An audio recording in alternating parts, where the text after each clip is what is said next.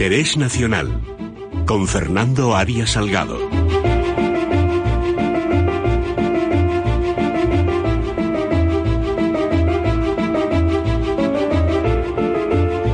Don Fernando Arias Salgado, ¿qué tal está usted, querido amigo? Muy buenos días. Don Luis, muy bien, muy buenos días. Después de unas vacaciones cortas pero intensas. Y merecidísimas. Muchísimas gracias. Pues llega uno con nuevas energías a su programa.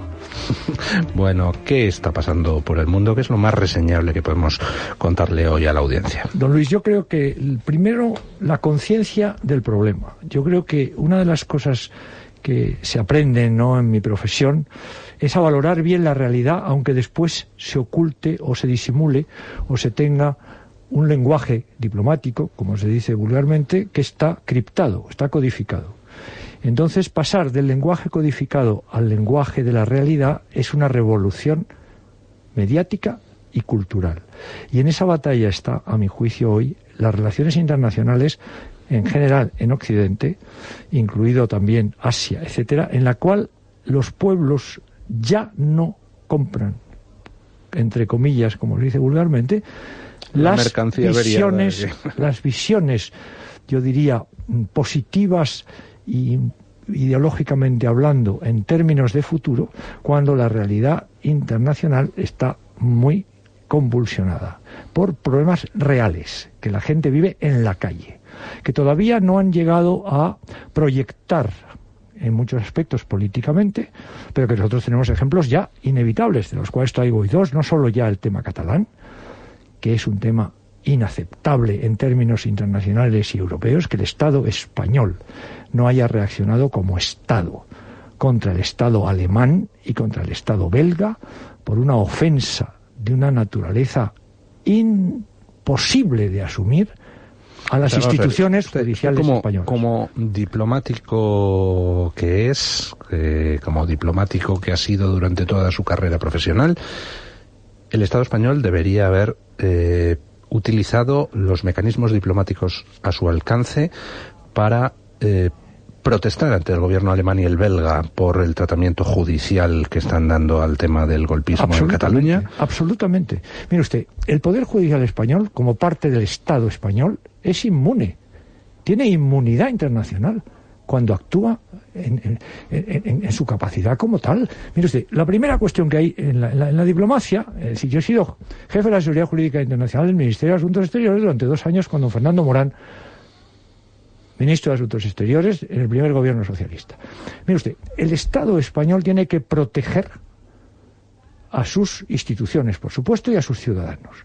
Y para eso hay una cuestión muy fácil que todo jurista internacional conoce que llama el endoso diplomático. Si yo tengo una ofensa que sobre el terreno no puede ser tratada como si fuera un tema administrativo más, sino que es un ataque frontal de un órgano judicial alemán contra el Tribunal Supremo de los Estados Unidos, perdón, de, España, que, ha calificado ya un delito de sedición y rebelión contra un procesado, porque ya estaba procesado en la última fase, que está refugiado, utilizando unos elementos de europeísmo, entre comillas, mal entendidos, no solamente ya es un atentado que el Estado tiene que endosar y el gobierno, que es el que actúa en nombre del Estado, tendría que haber inmediatamente protestado al gobierno alemán de ese hecho. Que haya una directiva o no haya, ese es otro tema. Ahí estamos en otro nivel jurídico. Estamos en el nivel jurídico internacional del Estado soberano que protege sus instituciones y a sus ciudadanos. Y los protege con toda la legalidad internacional que está en el Convenio de Viena de Relaciones Diplomáticas, que permite a un Estado dirigirse a otro Estado oficialmente y decirle no acepto esa decisión políticamente hablando, diplomáticamente hablando. Es una decisión inamistosa del Estado alemán contra el Estado español. Estado alemán, el Estado alemán. La justicia alemana forma parte del Estado alemán. Por supuesto. Por tanto, como Estado deberíamos haber protestado ante otro Estado, porque una parte de su Estado está comportándose. Ha ofendido gravemente el prestigio y la dignidad del Tribunal Supremo de España. Eso es un tema político y diplomático. No se trata de aplicar el artículo 3 de la, de la directiva. De... Y luego, por otra parte, usted recurre por segundo donde punto, quiera. Segundo tal. punto. No, no, Sí. segundo punto. Yo llevo ese tema al Consejo Europeo y planteo política y diplomáticamente lo que ellos están haciendo con Polonia. O sea que Polonia está sometida a un acto en este momento de, de examen por la Comisión Europea porque estaba, está nombrando de alguna manera que puede ser considerada poco democrática de acuerdo con los tratados en vigor, que yo también los tengo en cuenta. ¿eh? Y ahora resulta que nosotros, que hemos sufrido una humillación objetiva, que lo estamos sufriendo, el presunto, el presunto culpable, que está procesado, se permite en el Estado belga utilizar un tribunal belga para atacar al instructor del Tribunal Supremo que le ha declarado presunto delincuente, puesto que está, evidentemente, todavía sin condena por sentencia firme. Pero ¿cómo es posible esto? El Estado belga tiene que aceptar que yo voy a protestar y no acepto de ninguna manera que la jurisdicción belga tramite esa demanda que el señor Puigdemont presenta, de acuerdo con la legislación belga, muy bien, yo ahí no me meto todavía, pero yo elevo políticamente el tema, porque si no, no tengo defensa.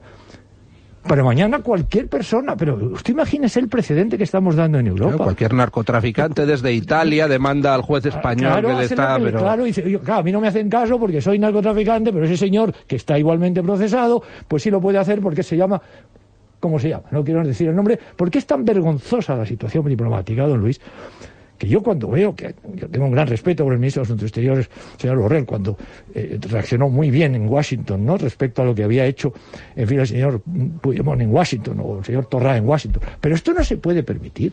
No se puede. Para eso están los instrumentos diplomáticos. Que la diplomacia haya desaparecido, esté disminuida, la, la lleven personalmente los presidentes del gobierno, los presidentes de los ejecutivos, que esto es una nueva situación. Hoy no hay diplomacia corporativa. Lo que hay es decisiones políticas de los máximos eh, gobernantes. Ese es un tema gravísimo desde el punto de vista de lo que es el respeto al Estado español. Otra cosa es que esto es una cuestión interna española y la tenemos que resolver nosotros. Ese es otro tema. Pero es que ellos, ya ha visto usted que lo que hacen es internacionalizar todo esto. La opinión pública hoy en Europa está desconcertada con lo que está pasando en, en Cataluña. Nadie entiende nada. ¿Usted, ¿Usted cree que el gobierno francés o el italiano habrían Pero, tolerado esto? Pero mire en Italia lo que está pasando, mire usted lo que ha hecho Polonia, lo- pero ¿qué es esto? Está Hungría. Pero si, si es que todos los movimientos es reforzar la soberanía del Estado para la defensa de sus instituciones y de sus ciudadanos. ¿Pero qué es esto? ¿Comprende? Entonces, ese deterioro incide en muchos otros temas también. Por ejemplo, en el comercial.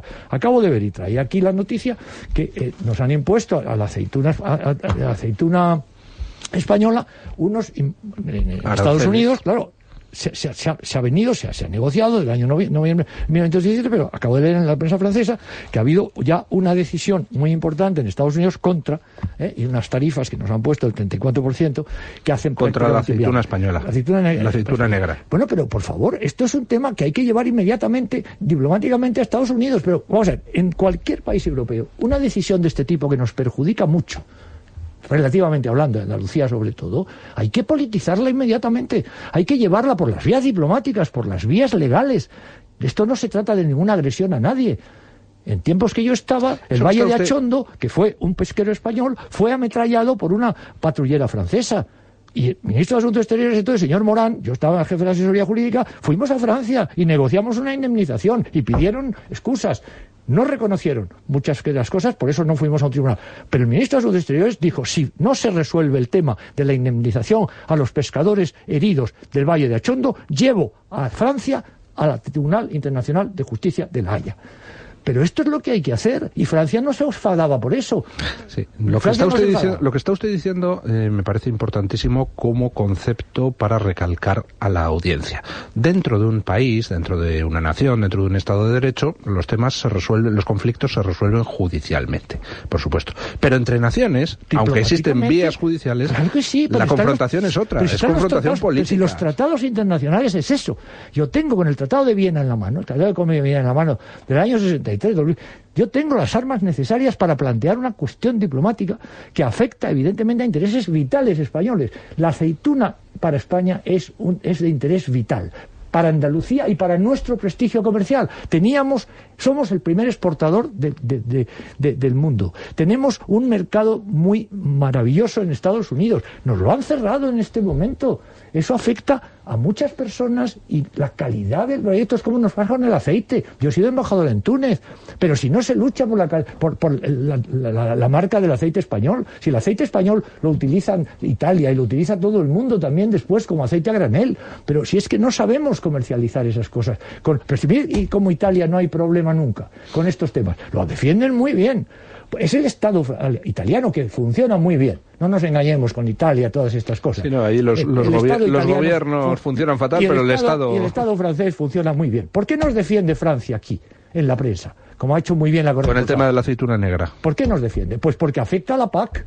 Porque la aceituna negra está protegida por la PAC y actúa dentro de la PAC con muchas medidas de protección y muchas medidas de estímulo. Claro, los Estados Unidos es lo que ha puesto de manifiesto. ¿Qué dice Trump ahora a Canadá? Le dicen, oiga, yo no exporto ni, ningún producto lácteo a Canadá porque usted me pone 300% de tarifas. en cambio, usted entra en, Estados Unidos con una tarifa muy baja. O yo vendo mis productos lácteos en competencia con los suyos en Canadá, o yo le pongo a usted la misma tarifa ¿eh? que, usted me pone a mí. Bueno, esa no es un problema de tarifa, es un problema de mercado.